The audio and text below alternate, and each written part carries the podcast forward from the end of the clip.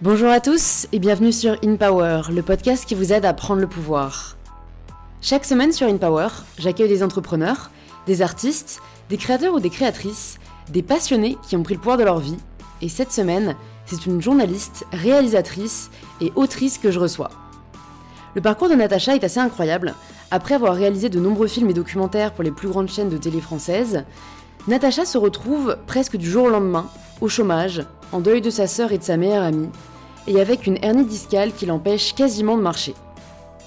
Natacha décide alors de commencer à appliquer des techniques de chaman et guérisseur qu'elle a rencontrées tout au long de son parcours de réalisatrice, et a commencé à soigner ses blessures émotionnelles et familiales.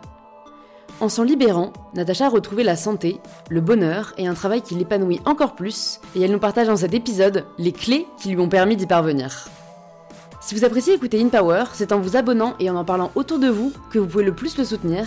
Et si vous êtes extra, vous pouvez laisser 5 étoiles sur Apple Podcast ou Spotify et me partager en commentaire vos retours sur InPower.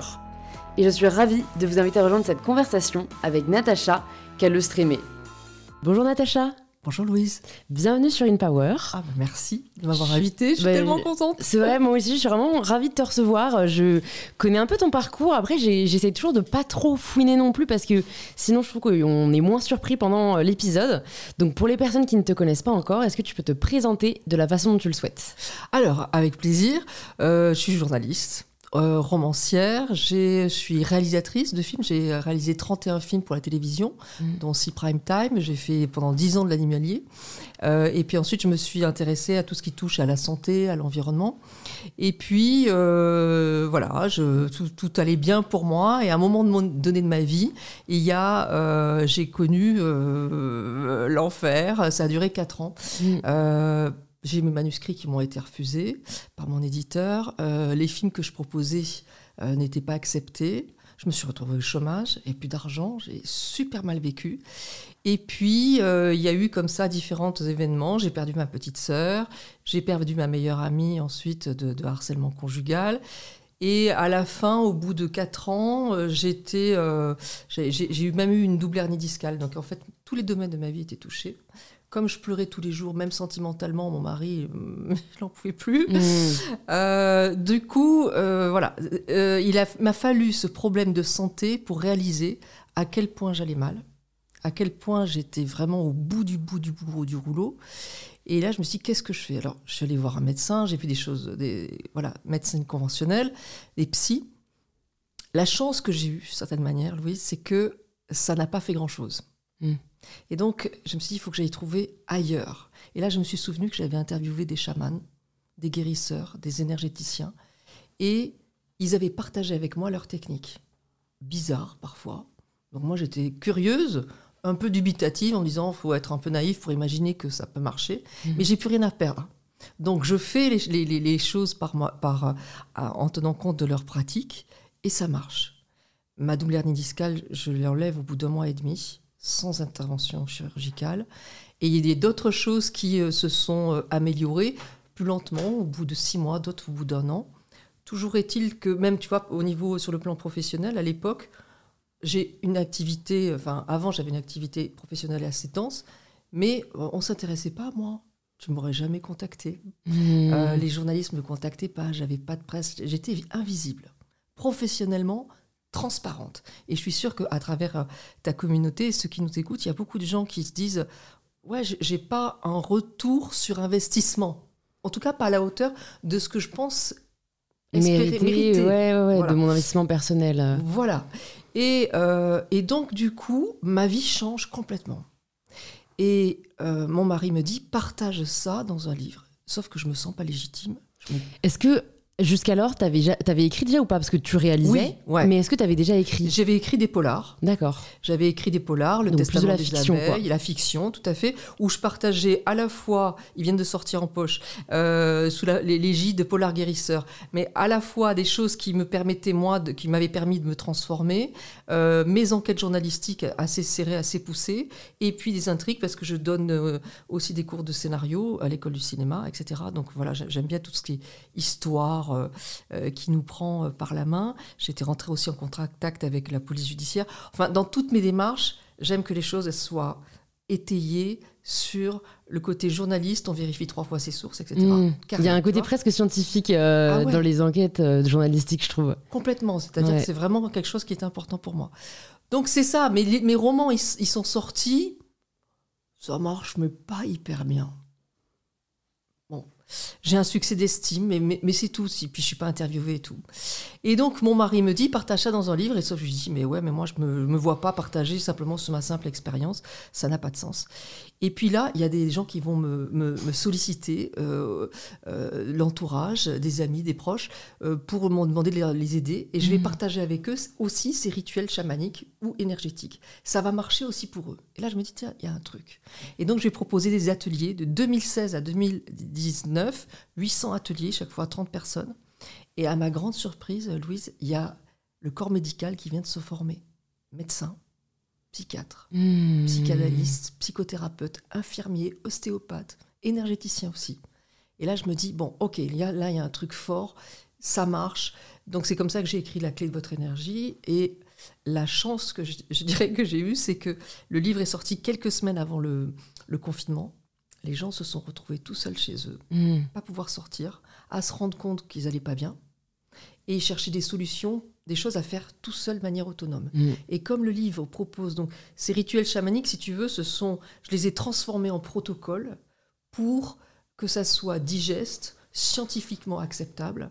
Et il y en a 22, voilà, pour se libérer émotionnellement, pour retrouver notre énergie. Voilà, j'ai tout donné. Mm. Génial. Bon, Voilà il y a déjà beaucoup, beaucoup de choses qui me viennent. Ouais. Je vais te poser la première question que je me suis posée en t'écoutant. Oui. C'est si je retiens, tu as eu ces quatre ans Ouais. d'e- d'enfer, quoi, De- ouais, de galère de galère ouais. absolue. Comment on fait dans ces moments-là pour ne pas perdre la foi? Tu vois? Qu'est-ce qui a fait que t'as pas euh, lâché l'affaire en fait? Parce que c'est, enfin là, ce que tu nous dis, euh, coup sur coup, c'est, très dur, quoi. Eh ben, je vais te dire un truc, c'est que je me suis pas rendu compte que j'allais pas bien. Mm. C'est-à-dire qu'en fait, il faut que j'ai ma double hernie discale, où en fait, il n'y a pas une position où j'ai pas mal. Allongé, je pleure. Debout, je pleure. Assis, je pleure. Je me rappelle d'un déjeuner avec des amis où je suis entre assise et debout, je ne sais pas où- comment Ah me tenir, ouais. tellement j'ai mal. Ouais. Tellement j'ai mal. Donc en fait, c'est c'est le corps, il est là pour nous dire Eh oh, Mm. fille, il y a un problème là. Tu te rends pas compte que tu es en bout de course Mm. parce que j'ai, comme beaucoup de gens, la blessure de l'injustice. Et quand on a la blessure de l'injustice, on vit de l'injustice. Les autres nous font vivre de l'injustice. Nous, on fait vivre de l'injustice aux autres. Mais on se fait vivre aussi de l'injustice à soi-même. Et quand on se fait vivre de l'injustice à soi-même, eh bien, on est injuste envers nous-mêmes et on- donc on ne voit pas qu'on va pas bien. Ce C'est c'est typiquement la blessure qui amène, qui amène au burn-out Mm. qui amène à la dépression. C'est je vais bien, je vais bien. On est comme ça, je vais super bien, non mais tout va bien. Tu vois l'idée? Ouais, ouais, Voilà. Et donc je suis dans Ouais. cet état-là. Et là, tu fais référence aux cinq blessures de l'âme ou de manière plus générale? Parce que moi, la blessure de l'injuste, ça me fait penser au livre de Lise Bourbeau, Bien sûr, euh, voilà. Les cinq blessures de l'âme. Ouais. Euh, que j'avoue, alors je trouve le premier très euh, enfin complet et, et- et je me suis reconnue tu vois moi dans vraiment dans certaines blessures Ouais, euh, ouais, c'est ouais, assez impressionnant. Le deuxième qui est un peu le guide pour t'en débarrasser de ces blessures parce que c'est bien beau de savoir voilà, que t'as voilà. la blessure d'injustice mais si tu sais pas comment la dépasser ça sert pas à grand chose et alors très décevant quoi. Enfin je trouve euh, Je- pas du tout euh, efficace et probant. Je, je- je te rejoins un peu, pour pas dire beaucoup. C'est-à-dire qu'une fois qu'on sait, qu'est-ce qu'on en fait ouais Voilà. ouais ouais, ouais. Qu'est-ce qu'on en fait? Et euh, dans ma démarche, donc moi, moi j'en ai pas cinq, j'en ai dix. C'est-à-dire il y a, y a la trahison, il y a euh, le rejet, il y a l'abandon, il y a l'humiliation, il y a la justice, il y a aussi la colère, qui n'a rien à voir. d'accord Il y a les peurs, Mhm. qui n'ont rien à voir. Il y a l'impuissance, qui n'a rien à voir. Il y a euh, la... euh, euh, attends, colère, peur, impuissance, euh, tristesse. Et euh, colère, peur, tristesse, impuissance. Ah, s'il me manque le dernier. Je vais Ouais, retrouver. 10, c'est beaucoup Non, mais je vais retrouver. ouais ouais retrouve et Euh, puis on coupera. culpabilité, c'est autre chose. ouais se sentir coupable, coupable, ça n'a rien à voir avec l'injustice, ça n'a rien à voir avec l'abandon. Tu vois ce que je veux dire Pour moi, c'est un truc vraiment. Et la culpabilité, si tu veux, c'est une blessure qui est super euh, importante dans le sens où c'est celle qui fait appuyer sur le pédale de frein et, dans, dans, le sens je, je, je, comment dire, je suis pas dans mon plein potentiel parce qu'au fond de moi, je me sens coupable de quelque chose et donc je mérite pas d'être dans ma pleine lumière. Et donc, il y a des personnes, par exemple, qui n'arrivent pas à se lancer dans une nouvelle activité, qui n'arrivent pas à, briller à 2000%, qui brillent simplement à 100%, parce que euh, elles appuient sans, totalement inconsciemment mmh. sur la pédale de frein, euh, surtout quand, par exemple, si on a un frère ou une sœur avec qui on a été comparé, mmh. et si on a été préféré, si je me mets un peu plus en lumière, elle va ou il va un peu plus souffrir. Et donc, on se rend absolument pas compte que on appuie sur la pédale de frein c'est un autoblocage. Voilà. Et cette culpabilité, c'est vachement important parce qu'il y a hmm. beaucoup de gens qui disent Purée, je comprends pas. C'est vrai, c'est vrai. Et alors, comment on fait pour s'en rendre compte? Est-ce que c'est en lisant euh, ton livre, par exemple, qu'on peut se reconnaître dans une forme de portrait? Euh, Parce que, comme tu dis, la plupart du temps, c'est inconscient. Et puis, il y a des gens qui, qui, veulent pas vraiment y croire, tu vois, qui se disent non, mais ça peut pas être ça, c'est trop, ouais. tu vois, perché ou. Ouais, ouais. alors, moi, moi, ce que je propose, c'est un exercice ultra simple qui permet de savoir où on va. Et puis, je propose surtout qu'est-ce qu'on fait pour euh, vite hein, C'est ça qui est important. Mm. Euh, c'est pas tout de poser un doigt sur la blessure. Euh, bon, on fait quoi derrière? Bon, donc les personnes, je les invite à ta communauté à penser à quelque chose auquel, qu'ils aimeraient améliorer. Mm-hmm j'aimerais euh, gagner plus d'argent ou ne plus avoir peur de, ne pas avoir d'argent, euh, j'aimerais trouver l'amour, euh, j'aimerais ne plus avoir de problèmes de santé, j'aimerais être reconnu à ma juste valeur, j'aimerais être cesser d'être comparé par mes parents. Bon, on note le truc, j'aimerais avoir un enfant, on note le truc qu'on aimerait améliorer, en tout cas qui nous pèse parce qu'on n'y arrive pas. Puis on ferme les yeux et on se pose la question, comment je vis le fait de ne pas y arriver. Mhm. Tu vois? Et on va. Euh, voilà, je, vais dire ces dix blessures et on va se dire est-ce que je le vis comme une forme de trahison? Est-ce que je le vis comme une forme de rejet? Mhm. Est-ce que je le vis comme une forme d'abandon? Est-ce que je le vis comme une forme d'humiliation? Est-ce que je le vis comme une forme d'injustice? Ou plutôt, est-ce que je le vis avec beaucoup de colère, avec des peurs? Comme une infinie tristesse, ou plutôt comme une culpabilité, ou avec de l'impuissance. On va noter deux ou trois émotions qui nous parlent. Par exemple, je sais pas, moi, imaginons colère, euh, tristesse, euh, injustice. Ouais. Ça te va? Ça me va. Bon.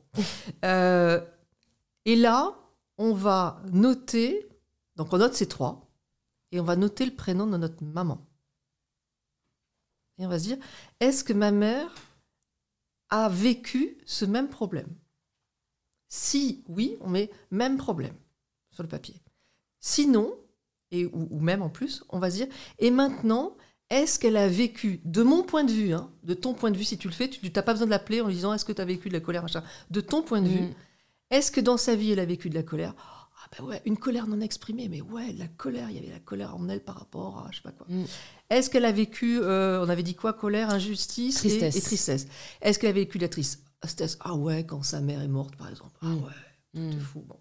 Euh, et de la colère et de donc l'injustice? Oui quand par exemple si elle a eu une fausse couche elle a vécu une très grosse injustice voilà bon donc on note ce truc là et on va noter à côté protocole 6 plus à faire avec notre mère ça veut dire quoi? Ça veut dire que dans ce protocole, on va récupérer l'énergie que notre maman nous a prise, parce que nos parents nous prennent de l'énergie. Dès qu'ils souffrent, ils nous déstabilisent, ils nous prennent de l'énergie. J'explique dans le livre comment. Hmm. Si tu veux, on pourra y revenir si on, si on a le temps et si tu le souhaites. Et puis, le plus, ça c'est le protocole 6, reset énergétique, je récupère l'énergie que j'ai perdue, et je vais me libérer en même temps, émotionnellement, des fardeaux de ma mère. Pourquoi? Ça, c'est l'épigénétique qui l'a montré, c'est-à-dire que scientifiquement, c'est prouvé. Quand quelqu'un vit une épreuve, ça transforme l'expression de ses gènes. Sa descendance, qui n'a pas vécu la même épreuve, a aussi, aussi une même modification de l'expression de ses gènes. Et la, petite descendance encore, pareil. C'est-à-dire que donc la science a prouvé qu'il y avait une transmission, ce que les psys appellent la mémoire transgénérationnelle. Mm. Ça s'explique pas. Mais, et là pour le coup c'est très concret, on voit cette transmission, si tu veux.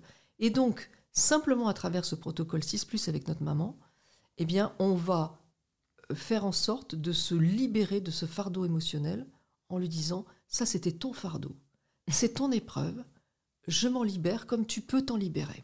Et alors la question qui me vient, Ouais. euh, voilà, à titre vraiment très personnel, hein, parce Ouais. que je, je- voilà, je sais que ma mère a vécu des épreuves difficiles, donc je pense que la mémoire Ouais, euh, intergénérationnelle est lourde. oui. Mais du coup, elle, elle s'est protégée entre guillemets en, en coupant pas mal euh, de toutes ses émotions.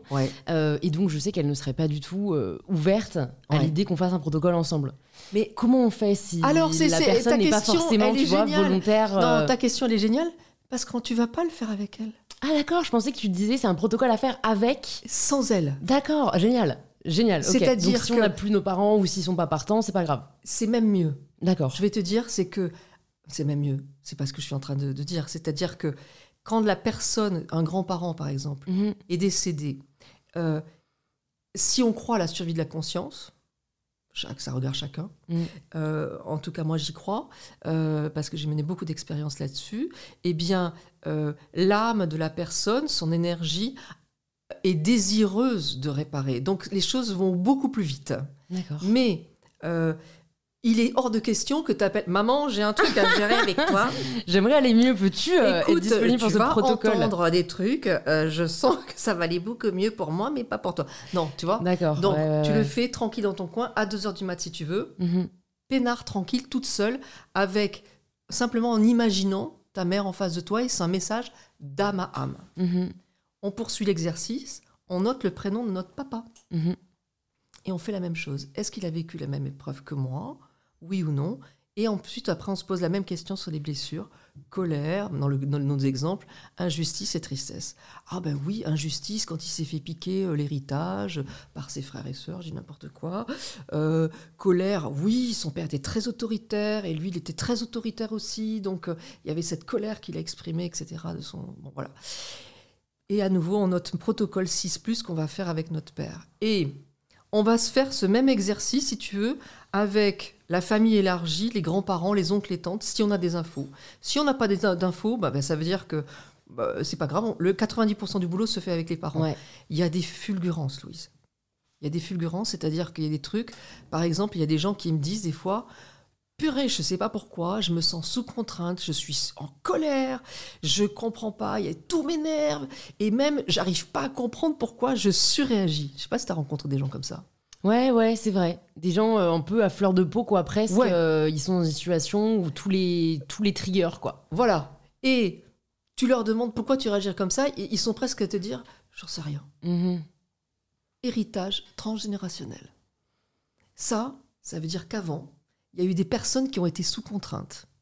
Et quand on cherche bien, imaginons notre mère, elle a été sous la contrainte de, par exemple, pas travailler pour élever tous ses enfants. Contrainte. Notre père, imaginons qu'il a été sous la contrainte de faire un boulot plutôt qu'un autre. Contrainte. Imaginons que le grand-père, il a été obligé de faire la guerre. Et en plus, là, euh, il y en a beaucoup, quoi. Il y en a beaucoup, mais tous les grands-parents. Ouais. La grand-mère qui est obligée d'élever ses enfants alors que le grand-père n'est pas là. Et elle a cinq marmots. Contrainte. Ça fait une surcharge au niveau de la famille de personnes qui ont vécu des contraintes. Et nous, avec, on a connu le confinement, les machins et tout, on nous dit des contraintes et on se dit, je ne peux plus. Pourquoi? Parce qu'il y a ce poids familial qui vient alourdir la charge et qui fait que euh, c'est insupportable. Et j'ai vu des personnes, Louise, faire des protocoles avec leur père et leur mère et un grand-père d'ailleurs qui avait fini, euh, qui était mort pendant la guerre et qui, à la fin de la séance, me disait Ouais, mais en fait, euh, bon, bah, l'univers, le, le monde change, on nous demande de nous adapter. La fille, elle, elle avait presque changé de philosophie, je te jure, je la reconnaissais pas. Tu te rends compte à quel point ça Mmh. impacte notre, notre façon de, de réagir et de surréagir. Et, et alors, ce que je trouve assez incroyable dans ce que tu décris, c'est que c'est immédiat. Alors, Et Ça, tu vois, c'est enfin parce que on, en- Ouais. on y reviendra. Moi, ça m'intéresse beaucoup d'avoir ton avis sur euh, et tes expériences par rapport au monde euh, plus scientifique, plus médical, euh, versus un monde qui est quand même plus ésotérique et, et Mm, mm, mm. énergétique. Mais c'est entre guillemets le problème, je trouve, des thérapies, des psychanalyses, etc., qui durent quand même des mois, parfois des Ouais. années, sans Ouais. forcément avoir de résultats probants. Donc, d'après ce que tu me dis, toi, c'est à la fin de la séance, il y a eu un, un changement d'état d'esprit? Alors, complètement. Alors, euh, ce que je veux dire, c'est que là où il faut faire attention, et c'est là où ta question elle est super intéressante, c'est que euh, c'est pas miraculeux, c'est pas une baguette magique. Ouais. Façon, Attention. qu'est-ce qu'il l'est, hein, j'ai envie de dire. Attention. Euh, et parfois, il y a ce côté waouh, parce qu'avant, il y a peut-être eu des psys qui ont Ouais. préparé le terrain. Ouais, D'accord? Ouais. Il n'empêche que sur ce côté euh, libération de fardeau émotionnel, il y a des fulgurances. Et tu vois, euh, au moment où euh, je réalise que ma grand-mère était invisible, d'accord? Que moi aussi, c'est mon problème. Et que euh, je récupère ce rituel pour se libérer des, des fardeaux émotionnels, je dis rien à personne, Hmm. je le, je le mets en pratique le soir même, le soir. Le matin même, il y a RTL qui m'appelle pour un de mes polars qui est sorti six mois plus tôt. Tu viens de sortir un livre, euh, tu, sais, tu sais sans doute que un livre, c'est trois mois de, mise au jour et, et c'est exceptionnel quand ça dure plus que ça. Hmm. Six mois après, il m'appelle pour un polar, enfin le truc. Là, j'ai dit, waouh, Hmm. Donc il peut y avoir de réelles fulgurances. La- la- la- je repense à une, une- une autre femme, une femme un peu plus, un peu plus âgée, euh, qui, elle, euh, il y, a- il y a dans Trouver ma place euh, un protocole qui est le protocole 7 +, euh, qui est un protocole qui, que l'on fait euh, quand on a, on a euh, fait des interruptions de grossesse, qu'on a connu euh, des fausses couches ou des pertes d'enfants jeunes Mhm. nous ou notre mère, les grands-mères, etc. Parce qu'il y a, dans la- à travers la fausse couche, l'interruption de grossesse ou la mort d'un jeune enfant, il y a deux mots qui sont associés, qui vont pas ensemble. C'est naissance et mort. Mm. Naissance et mort, ça va pas ensemble. Il y a quelque chose du non-sens de la vie. Et parfois, euh, il y a des gens qui se disent Purée, mais moi, je suis pas de cette planète. Je me sens pas en accord avec cette planète. C'est encore, ils sont pas en accord avec eux-mêmes parce qu'ils n'ont pas trouvé leur place, parce qu'ils ont hérité de ces âmes qui se sont incarnées de manière très courte, le fait de ne jamais avoir de place. Pourquoi? Parce que on ne parle jamais d'eux, parce qu'il y a de la tristesse, il y a de la Mmh. culpabilité, il y a parfois de la honte. Donc ils n'ont jamais eu de place. Et le protocole, il consiste à dire à, euh, aux âmes qui se sont incarnées de manière si courte, je donne ce prénom. Déjà, on va leur donner un prénom, tu vois? Et puis, euh, et, patati patala, enfin voilà la suite. Et euh, je me rappelle de cette femme où là où, par rapport à ce que tu disais, il y a un côté euh, immédiat, c'est que donc cette dame, qui a une quarantaine d'années, elle fait ce protocole, elle avait fait une fausse couche elle aussi, et puis elle me dit, ma mère et ma grand-mère en tout, il y, en a, il y a eu 12 pertes ou d'enfants, interruption de grossesse, machin, 12. Et je lui dis, faites ce protocole, elle me dit, ça me parle pas, ça me parle pas du tout. Je dis, faites-le, ça va vous prendre cinq minutes à lire le livre. Faites-le, s'il vous plaît. Elle le fait devant moi. Elle est comme ça, Louise. Elle a fini le protocole. Elle s'est redressée. C'est comme si tu veux une chape de plomb était sortie d'elle. C'est un truc de fou. Ça, je l'ai vu. Voilà. Donc il peut y avoir comme ça des fulgurances. Maintenant, euh, si tu veux, par exemple, par rapport à des personnes de ma famille, euh, euh, moi, tout mon problème d'invisibilité n'a pas été réglé simplement parce que j'ai fait avec ma grand-mère. Il a fallu que je fasse tout un travail pour comprendre euh, des choses sur euh, ma famille, des, des- des- des absences de paternité, de maternité, de choses où, les personnes n'avaient pas, comment dire, la visibilité qu'ils auraient sur le plan familial. Mm. Et, et ça a duré, voilà, des années où je me suis dit, tiens, mais avec un tel, j'ai jamais fait, il y a ça. Et donc, petit à petit, en le faisant, euh, c'est- travail de toute une vie, j'ai envie de dire. Mm. Eh ben voilà, aujourd'hui j'ai de la visibilité, ça veut dire que je me suis libérée, on va dire, d'une majeure partie, peut-être j'en ai oublié, hein, une majeure partie de personnes qui étaient dans l'ombre, qui étaient invisibles. Tu vois, dernièrement, j'ai déjeuné avec une productrice, elle me dit, je me sens, je fais un travail fou, mais je me sens pas valorisée dans mon travail autant que je le mérite. Bon. Et je lui dis, peut-être que dans ta famille, il y a une personne qui, euh, pour qui euh, être invisible, c'est vivre. Et là, elle fait. Oh elle me dit Mon, mon arrière-grand-mère, euh, au moment de la Première Guerre mondiale, elle est obligée de se cacher dans la grange, sous la paille, pendant un mois, sinon elle, elle meurt. Donc être invisible, c'est vivre. Hmm. Et si et au, fond d'elle, elle, me disait, c'est comme si je m'empêchais de me mettre en lumière, parce qu'elle a hérité de ce fardeau. Quelqu'un qui a été violenté sexuellement, qui a eu des attouchements, et il y en a dans toutes les familles. Être invisible, c'est être arrêté d'être emmerdé. Hmm. Donc, et nous, on se dit, je suis pas dans mon plein potentiel. Ben oui, parce que j'ai hérité de ce côté de si je suis invisible, on me fout la paix. Et est-ce que, ce que je me dis, voilà, s'il y a des personnes qui n'ont pas conscience de ça, par exemple, euh, si, cette, euh, si cette femme n'avait pas su que sa grand-mère s'était cachée dans une grange, est-ce que du coup, mieux vaut faire peut-être tous les protocoles pour être, euh, pour entre guillemets, maximiser nos chances, quoi Est-ce que même si on n'a pas conscience de l'origine du problème, on peut quand même en être libéré en le faisant? Ouais, non, c'est important de savoir ce que c'est de, savoir précisément, de pouvoir nommer euh, mamie, euh, t'as été violentée par ton cousin, euh, être invisible pour toi, c'était arrêter d'être. Ou, tu vois, par exemple, imaginons, mamie, tu étais fine, et, comment dire, ton seul moyen qu'on te arrête d'être ennuyée sexuellement, c'était de prendre du poids et de mhm. t'en les dire. Mhm. Tu vois et moi, de mon côté, je sais pas pourquoi, comment je grossis. Il y a plein de gens comme ça. Tu ouais, ouais, c'est sûr. C'est sûr. Eh ben, c'est pas ta nature. Mais donc il faut savoir que ta grand-mère a été violentée sexuellement, ce voilà. pas toujours. Quoi. Voilà. Et alors là, si tu veux, en commençant le travail sur euh, le protocole 5, qui est, qui est en fait un reset énergétique suite à une épreuve. C'est-à-dire que quand on vit une épreuve, on perd de l'énergie, quelle que soit l'épreuve. Mhm. Une baffe d'un parent quand on est tout petit, un déménagement, on perd tous les copains, un accident de voiture, la grand-mère qui décède, n'importe quoi. Une mauvaise note qui vraiment nous plombe et nous humilie, tu vois. Hmm.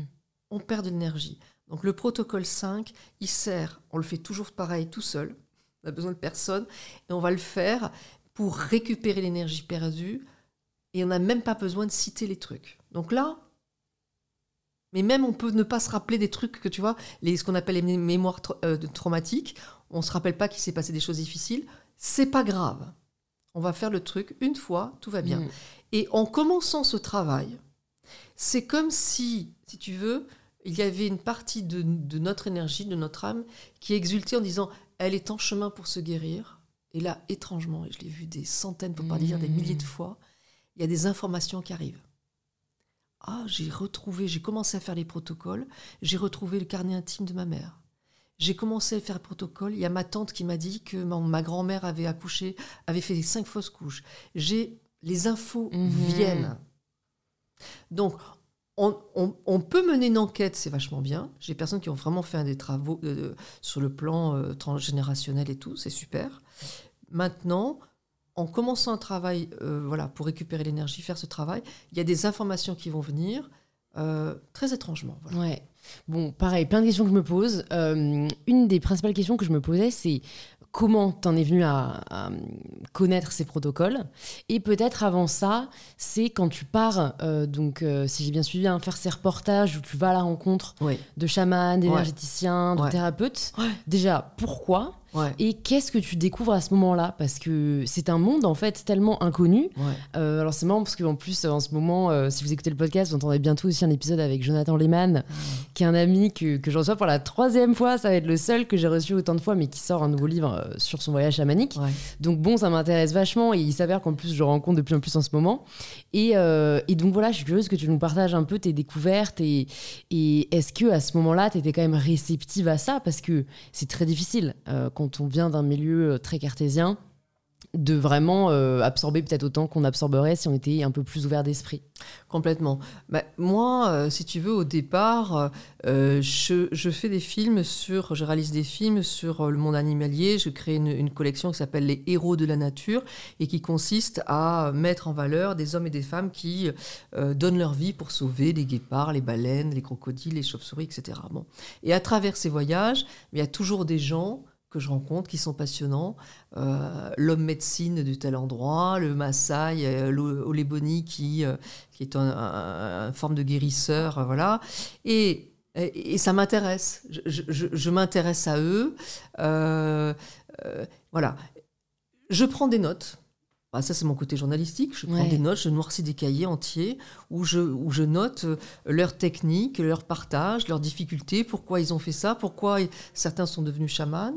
Euh, tu vois, quand je, quand je suis partie au Pérou pour euh, euh, le magazine Géo, eh ben, j'ai interviewé le chaman pour, pour savoir comment il était là, arrivé là, et il m'apprend qu'il a 4 ans, qu'il est en train de mourir d'une maladie grave, et que le chaman du coin est appelé, et on lui dit, ok, je vais le guérir, mais en échange, il sera chaman. Mhm.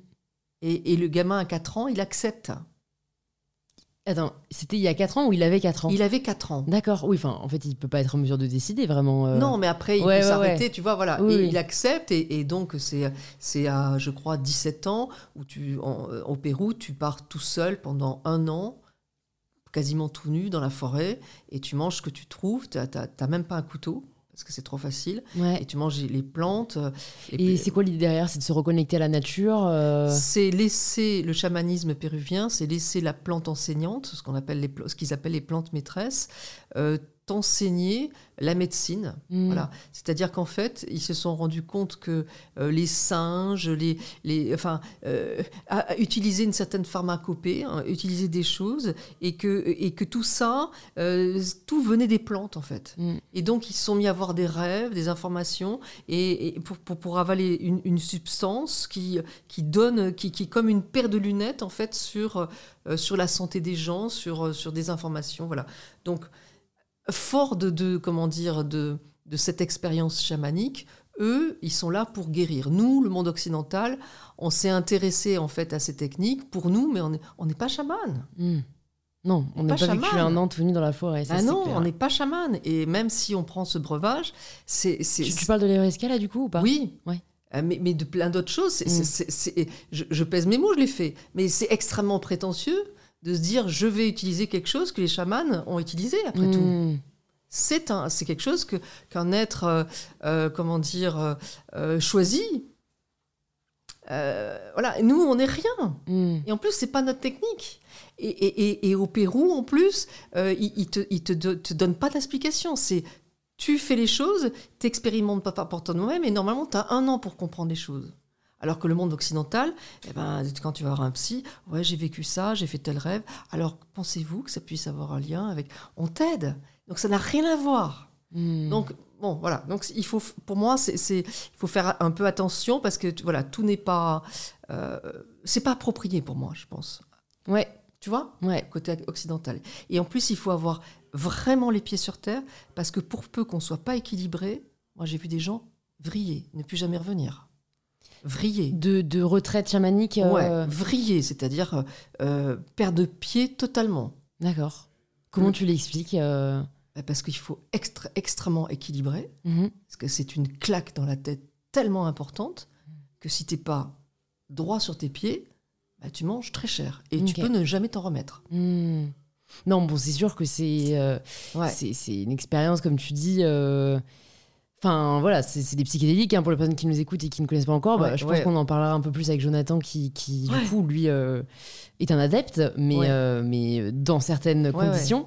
Mais alors, est-ce que c'est uniquement leur seule, enfin, c'est leur seule façon de guérir entre guillemets les chamans D'accord, ok. Je pensais qu'il y avait d'autres. Euh, non c'est ayahuasca et puis c'est tout quoi. C'est-à-dire qu'en fait c'est le chaman qui prend cette substance et qui ensuite, à travers ses chants, que la chant médecine, euh, va inviter une personne, un enfant, avec ses parents, se mettre devant lui qui a un problème, et il va avoir accès à l'intérieur de, par ses visions en fait euh, psychédéliques, hein, à, savoir quel est le problème, et, il va euh, demander aux esprits des plantes de soigner, et puis de proposer euh, de prendre des breuvages, etc. Bon, là, maintenant, ils sont ouverts aussi aux, aux antibiotiques et tout ça, etc. Oui, bien ouais, sûr. ouais, ouais. Mais il y a tout ce travail, et c'est- un travail sur l'âme, en plus du travail sur, sur, sur, euh, sur, euh, sur les molécules, sur, sur quelque chose euh, Mm. tangible. Et bon, voilà. Et, Euh, toi, quand, quand tu euh, es à ce moment de ta vie où tu, tu traverses toutes ces galères et que euh, tu es déçu, entre guillemets, par euh, la médecine plus euh, moderne, tu allé voir qui, du coup? C'était pas allé... Enfin, t'es allé voir des chamans? T'es allé voir euh, des en, en- énergéticiens? en fait, si tu veux, moi, je fais, je fais tous ces reportages et je cumule les infos. Ouais. Mais à l'époque, ça va. Ouais. À l'époque, ça va. Donc c'est juste de la curiosité. C'est de la curiosité, je suis intéressée, mais comme je disais au début, un peu dubitative, Ouais, en me disant, ouais, ils sont gentils, quoi. ouais. Ouais. Ouais, ouais, c'est perché. De toute façon, C'est gentil, ils sont gentils, même, les gars, euh, mais euh, au secours, quoi. Et si tu veux, euh, moi, la médecine, euh, euh, la première, quand tu vois en conférence, quand je dis si, vous êtes malade, première des choses, allez voir un médecin. Pourquoi? Par trois raisons hyper importantes. La première, c'est que quand on souffre, on ne peut pas travailler sur le plan énergétique. Moi, ma double hernie discale, je peux plus bouger tellement j'ai mal. Si on me dit, bon, alors tu vas travailler sur tes ancêtres, je dis, les gars, je peux pas, là. tu vois? Oui. Je peux pas. Hmm. Tu vois? Et parfois, j'ai des gens qui me disent Ouais, j'ai essayé tes techniques et tout, mais euh, ça marche pas. Je dis T'es allé voir un médecin? Non. Je dis Tu souffres? Oui. Bah voilà. Donc, on enlève la souffrance. Moi, il me donne un myorelaxant et un anti-inflammatoire. Ça va mieux. Le coup de bol, c'est que tout part pas. Ouais. Sinon, je m'arrête là. Oui, parce que oui, Mais parce qu'on est c'est le- le tranquille. pansement, quoi. Ah, C'est le pansement. Hmm. On est peinard, tu vois? Donc, première raison. Deuxième raison, c'est que euh, il faut arrêter la prolifération des éléments pathogènes. Que ce soit un cancer, que ce soit une angine, que ce soit une, une inflammation, eh ben, il faut l'arrêter. Donc, il faut arrêter les... Troisième raison, elle est psychologique. C'est que depuis qu'on est né, on sait que on a un problème, on prend un médicament. Hmm. Donc, notre petit cerveau, surtout chez les nanas, on se dit Ouais, mais chez moi, ça va pas marcher. Euh, c'est trop simple. non? Donc, Ouais, bah, en fait, c'est plus de la peur, je pense, qu'autre chose. Hein, mais Voilà. c'est euh, tout le monde a tendance à se croire euh, différent. Et... voilà. Et donc, ce mental-là, faut le calmer. Ouais. Donc, je fais un truc normal, Hmm. je vais voir le médecin, et après, je m'attaque au transgénérationnel et l'énergie. Alors, il y a des personnes qui me disent Ouais, mais alors, du coup, si ça va mieux, pourquoi aller voir, faire ce travail sur le plan énergétique Tout simplement pour éviter que ça revienne. Oui. Et puis entre un 5 sur 10 et un 10 sur 10, euh, autant aller chercher le 10 sur 10, quoi. Parce que Absolument. Voilà, les Non, médecins mais- non, peuvent, mais ouais, mais- peuvent nous apporter qu'un 5, tu vois. Ouais, mais imaginons que la médecine règle le truc. Ouais, Tu vois? Ouais, ouais. Imaginons, je, me- je vais voir un médecin, il m'opère pour ma double hernie discale, tout va bien. J'ai plus rien. Bon, bah, Hmm. deux ans après, rebelote. Et je crois euh, que c'est dans ton introduction Ouais. que tu dis Hum. que la, la vie, en fait, nous amène un problème tant qu'on l'a pas accepté ou qu'on l'a pas résolu. Absolument. Et donc ça résonne un peu avec ce que tu nous dis là, en fait. C'est C'est exactement ça. ton hernie, elle peut revenir deux ans après si t'as pas compris la leçon entre guillemets qu'elle était venue t'enseigner. Voilà, magnifique. Bon, Bon, c'est- mots. Merci à tous. Au revoir. À très bientôt. Ouais. Non, non, mais c'est exactement ça. C'est-à-dire que les gens, et d'ailleurs les médecins de famille, se désespèrent de voir toujours les mêmes personnes Mm. pour les mêmes affections. Pourquoi? Parce qu'on n'a pas touché l'origine, on a enlevé le symptôme, ce que tu as dit tout à l'heure, le pansement. Mm. Donc, du coup, en fait, tant qu'on n'a pas compris le message, la double hernie discale, le message c'est j'en ai assez de ne pas recevoir autant que je donne. En gros, c'est ça. J'en ai plein le dos. Ouais. Hein, ok. Je, je donne beaucoup et j'en ai pas le bénéfice à la hauteur de tout ce que je donne. Ok. Donc, ben, si j'ai pas compris ce message, il va revenir. Et le message, il est quoi? Il me concerne moi, mais il va concerner aussi ma famille. Qui est-ce qui, dans ma famille, a beaucoup donné sans recevoir autant? Mm. Ok? Ma mère hmm, Mon père Ok. La grand-mère Ah ouais, la grand-mère, elle a donné. Elle a donné, mais de ouf. Et elle n'a pas reçu autant. Mm. Ok, eh ben, je vais faire un petit protocole 6 plus avec ma grand-mère en lui disant Mamie, je t'adorais, j'ai rien à te reprocher. Par contre, t'as donné tellement dans ta vie, d'ailleurs, tu es mort d'épuisement. Euh, et, euh, et moi, je donne, je donne, je donne, je donne, et je ne reçois pas à la hauteur. Mm. Donc, c'était ton épreuve, c'est pas la mienne, je m'en libère comme tu peux t'en libérer. Et Mm. hop, les choses.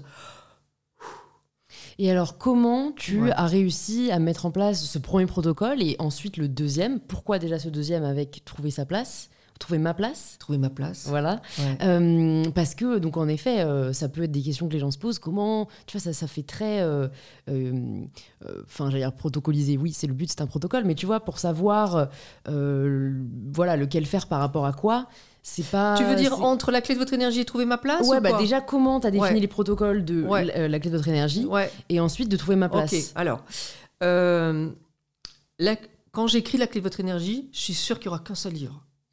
Oui. Tu, tu partages ce que toi, t'as je vécu. quoi. donne tout. Tu vois J'ai des thérapeutes qui m'ont dit Bon, tu t'es gardé des trucs euh, pour un prochain livre ou pour tes Mmh. ateliers, pour les vendre encore plus cher. Je dis Euh, Non, les gars. Non, c'est vrai qu'on se rend pas compte tant qu'on n'a pas écrit de livre. Ouais. Mais en fait, tu veux tellement donner le meilleur. Mais Moi, tout, pareil, je continue à écrire euh, et tu vois, j'étais là, non, mais je veux vraiment tout dire, quoi. Tu mais vois, tout le monde fait pas ça. hein. Ah, d'accord, ok. Il y en a, ils mettent un truc et puis prochain livre. Ouais, Tu vois Bon. ouais. Moi, j'ai tout donné dans la clé de votre énergie. Et donc, euh, je l'ai construit, mais ça c'était grâce à, à mon éditrice, euh, Lise Boel, je l'ai construit en mettant, ben, un, voilà, comprendre les blessures, deux, et à l'époque il n'y en a que cinq, c'est pour ça que dans Trouver ma place il y en a dix, parce que j'ai compris des choses, mais je vais y revenir. Euh, deux, comprendre le message du corps, etc. Trois, parler à son corps, pourquoi, quand on a un problème de santé, ce qu'il faut faire, etc. Quatre, c'est un protocole chamanique aussi par rapport à la santé. Cinq, c'est le reset énergétique suite à une épreuve. Six, c'est les fardeaux émotionnels dont je me libère euh, euh, avec ma famille, bon, etc., etc. Et il y en a un, il y en a un pour enlever les brûl- brûlu- brûlures, etc. Bon, tout ça, pour enlever les peurs et tout. Le protocole de consolation aussi autour de la culpabilité. Bon, et puis euh, pour moi, j'ai tout donné. Le livre il est fini. Youpi, il marche super bien.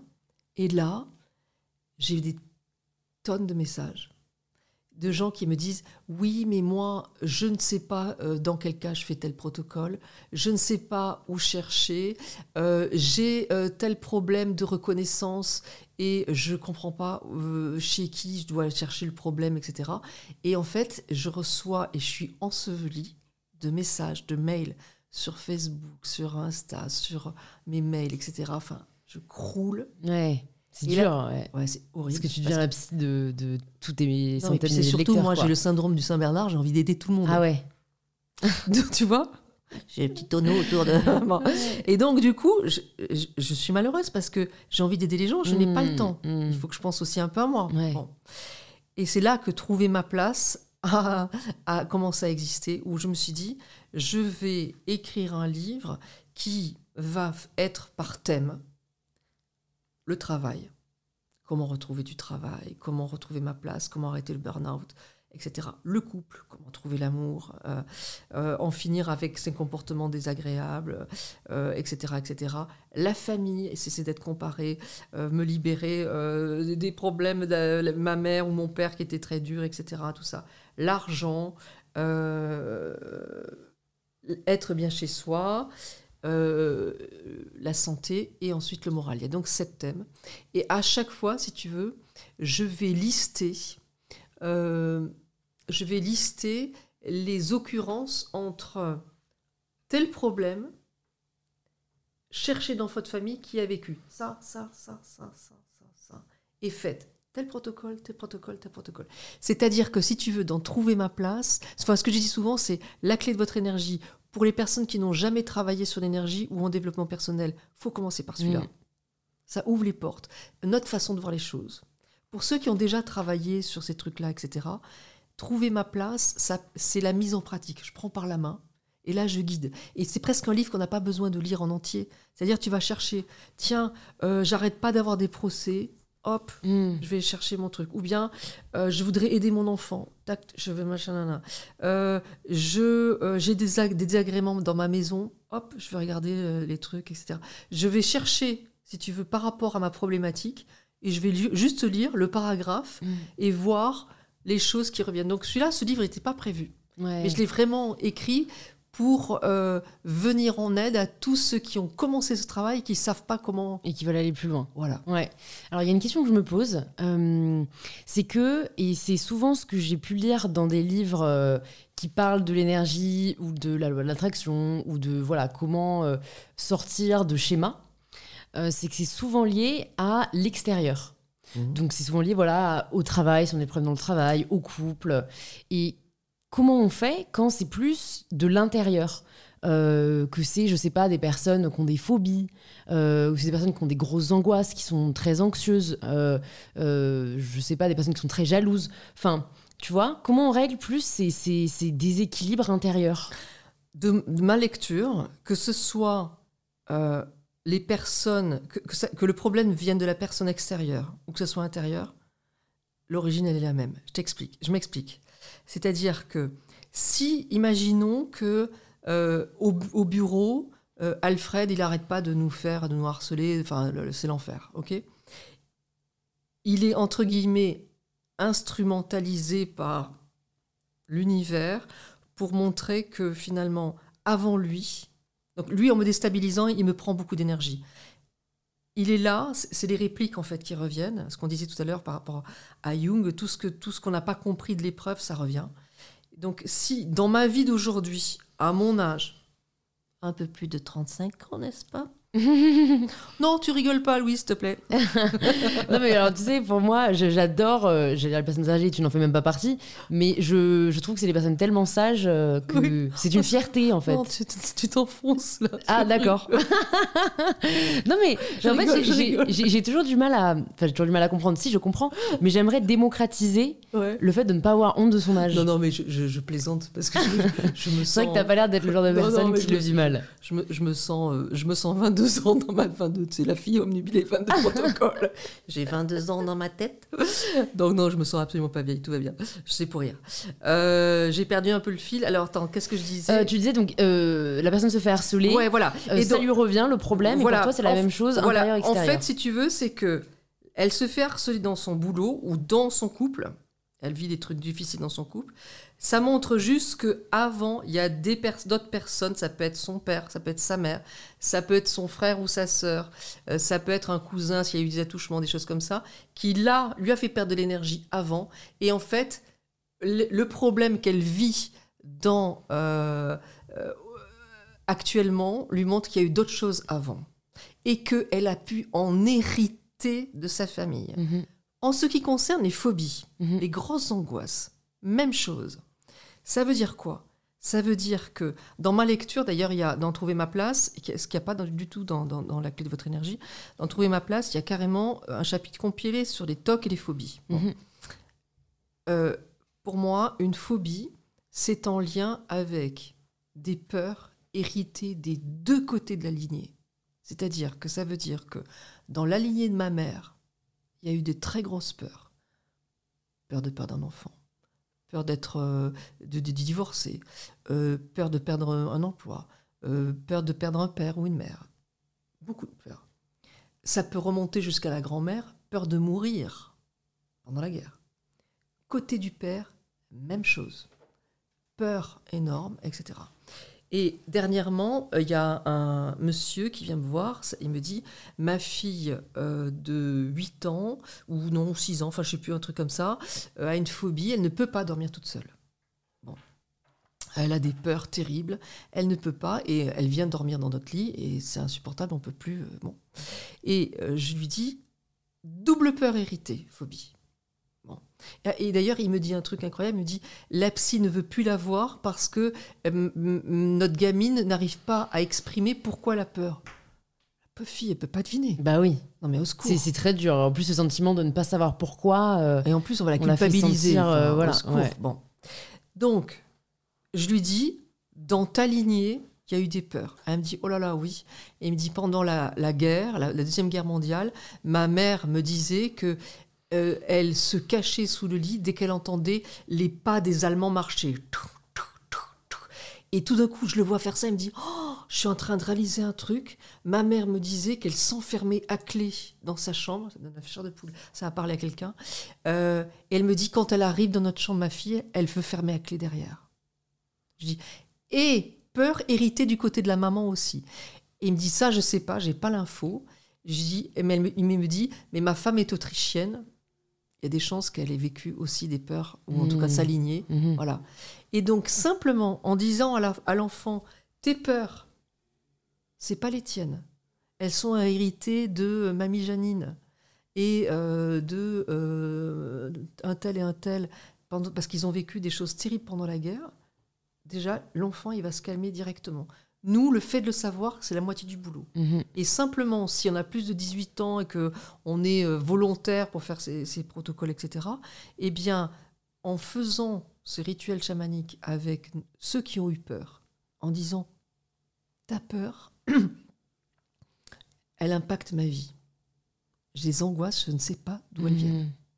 Je ne comprends pas. Moi, j'ai des mamans qui me disent J'ai peur pour mon enfant, je le pose à l'école, je suis dans l'angoisse totale, tous les jours. Je dis Héritage transgénérationnel. Est-ce que dans votre famille, il y a quelqu'un qui a perdu un enfant? Ah oui? Je dis bah, Cherchez pas. Mhm. Vous avez trouvé. Vous allez faire un protocole avec la personne qui a perdu son enfant en disant Tu as perdu un enfant, tu as eu peur Mhm. ou tu as cru perdre cet enfant, tu as eu peur, et moi, ça se rejoue dans ma vie. C'est terminé. Ce n'est pas mon épreuve, c'est la tienne. Cette épreuve t'appartient, je m'en libère comme tu peux t'en libérer. Du coup, je me demande s'il y a des personnes qui souhaitent mettre en place ces protocoles, qu'est-ce qui pourrait euh, faire en sorte que vraiment ça, ça fonctionne ou qu'en Ouais. tout cas on maximise nos chances de réussite? Ok, peut-être qu'il y a des personnes qui peuvent avoir commencé à faire des choses en disant tiens ça marche pas à la hauteur de ce que j'attends ou en tout cas j'ai pas vu vraiment les bénéfices. Tant qu'on ne voit pas les bénéfices, c'est qu'on a oublié soit de faire les recouvrements d'âme, c'est-à-dire récupérer notre énergie. Il faut commencer par le protocole 5. Il faut le faire en premier. Ensuite, il faut faire le protocole 6 avec donc il y a ce reset énergétique auprès de toutes les personnes qui nous ont pris l'énergie, souvent malgré elles, euh, en commençant par les parents. Nos parents nous ont pris l'énergie, c'est sûr. Mhm. Si la personne n'a pas fait avec son père et sa mère, bon, bah, il va manquer quelque chose. Et du coup, quand on va faire les autres protocoles, il y a une partie d'énergie qui n'est pas à l'intérieur de nous, du coup, qui n'est pas informée.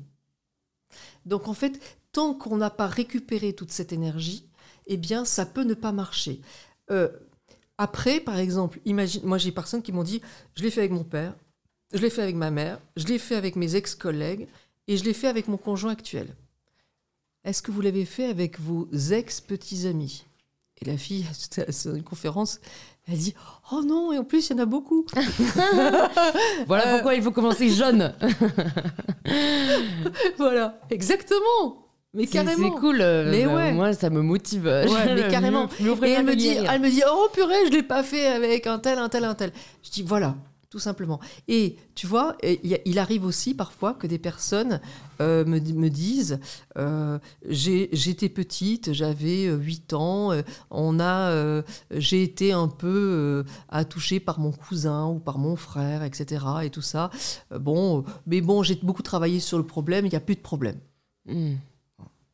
il y a vol d'énergie majeur parce que il y a je, je fausse ton, ton- ton- ta vision du couple je fausse la, la relation à l'amour enfin il y, a, il y a beaucoup de choses Mhm. il y a la trahison il y a beaucoup de choses qui Mhm. changent et encore récemment il y a une dame comme ça qui l'a fait qui m'a dit non non mais c'est pas la peine le sujet est clos j'étais petite je me suis pas vraiment rendu compte elle a pleuré en faisant le protocole Mhm.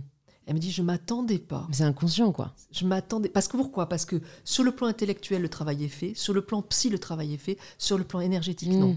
Mhm. Et donc, si jamais on a eu ces trucs-là, où par exemple, ouais, bon, j'avais 14 ans, il avait 18 ans, euh, c'est vrai que c'était dur, je l'ai mal vécu.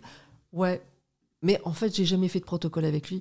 Et ben, s'il manque cette personne, et ben, ça peut ne pas marcher. Mm. Et donc, voilà, il faut d'abord récupérer l'énergie auprès de toutes les personnes qui nous ont pris de l'énergie, Mm. malgré elles, hein, parfois. hein. Mhm. Bon, Mhm. voilà. Et une fois qu'on a fait ça, eh bien, c'est à ce moment-là qu'on on peut, euh, comment dire, avec la famille, justement, récupérer, les- euh, euh, se libérer des fardeaux émotionnels, voilà. Et parfois, il nous manque une information et on peut demander aussi au guide, alors je, je l'explique à travers le protocole 11, euh, merci mon guide de m'indiquer à travers les rêves ce que je dois comprendre pour me libérer de telle peur ou de Mm. pour- voilà. Voilà, des informations qui Voilà. peuvent. Ou merci mon cher guide, merci l'univers, hein, pour les gens qui sont plus euh, cartésiens, merci l'univers de mettre sur mon chemin le thérapeute qui me permettra de comprendre d'où vient mon fardeau émotionnel, les fardeaux émotionnels qui me pèsent. Parce que parfois, pour soi, c'est compliqué de voir les choses. Ouais. Donc, et parfois, le thérapeute, il va servir à ça. Et il va te dire, euh, Vous avez été en couveuse quand vous étiez petite? Oui. Euh, vous avez une énorme blessure d'abandon. euh, et le problème, il vient de là. Mhm. Et faire un protocole de consolation, ce protocole neuf, euh, par rapport à ça, eh ben, ça peut changer tout. Et, tout. et on n'avait jamais conscientisé que le problème de la couveuse quand on est petit, Ouais. et ça peut avoir un impact. Et euh, moi, c'est quelque chose que j'ai vécu parce que je suis jumelle. Bah, moi aussi, du coup. voilà, J'ai eu la couveuse, pas ma sœur. voilà. Ouais. Et ben, euh, on est trois dans un. on- on est. Il y a le corps de la maman, Ouais. il y a la, la jumelle. On est trois. Et tout d'un coup, on est tout seul. Mhm. Voilà. Et ben, c'est lourdissime. Mhm. Et si ça dure un mois, la grossesse ayant duré, moi, pour moi, huit mois, Mhm. si, si, si, je, si je représente les- le- ce un mois par rapport aux huit mois de vie, c'est un dixième de vie. C'est comme si j'avais vécu seule, imaginons je vis 90 ans, c'est comme si j'avais vécu ne- 9 ans toute seule. C'est monstrueux. C'est fou, on se rend tellement pas compte. Et je trouve qu'il n'y a pas assez de recherches. Après, je sais pas comment on pourrait Ouais. le faire, mais sur ça, tu vois, sur les. Enfin, même le, le- le- la, la grossesse, euh, quand on Ouais. est dans le ventre, Ouais, et les premiers mois, les premiers jours de la vie, on a vraiment très peu d'infos sur les impacts psychologiques que ça peut avoir sur le long terme, alors que euh, c'est apparemment vraiment le plus c'est tôt, plus c'est traumatique. Quoi. Stan, Stan Groff a fait, a fait, quelque chose, a fait toute, toute sa carrière euh, Ah autour de ça. D'accord. Sur la vie prénatale et sur. Ok, très intéressant, ouais, qui a lui ouais. Euh, inventé entre guillemets une respiration holotropique tout à qui simule entre guillemets les effets Ouais. de la LSD, donc Ouais. avec moins Ouais. de, Ouais. de danger. Bon alors j'ai encore des questions pour toi, je vais essayer d'être rapide parce que euh, le temps file. Ouais. Je me demande juste à titre personnel pour toi, qu'est-ce que ça a changé en fait euh, Tu vois, tout, toutes ces découvertes, euh, ce changement de carrière, ce changement de vie, est-ce que tu as eu l'impression d'une renaissance? Est-ce que tu as l'impression d'avoir, euh, je sais pas, tu vois, est-ce que entre guillemets ça a invalidé qui t'étais avant parce que, parce que t'étais pas vraiment toi-même? Enfin, je me demande quoi, ce genre de bouleversement, qu'est-ce que ça change Écoute, tu vois, c'est marrant, mais euh, un apaisement intérieur Mhm. qui est tellement grand que quand je regarde des photos de moi il y a cinq ans et maintenant, je me trouve plus jeune.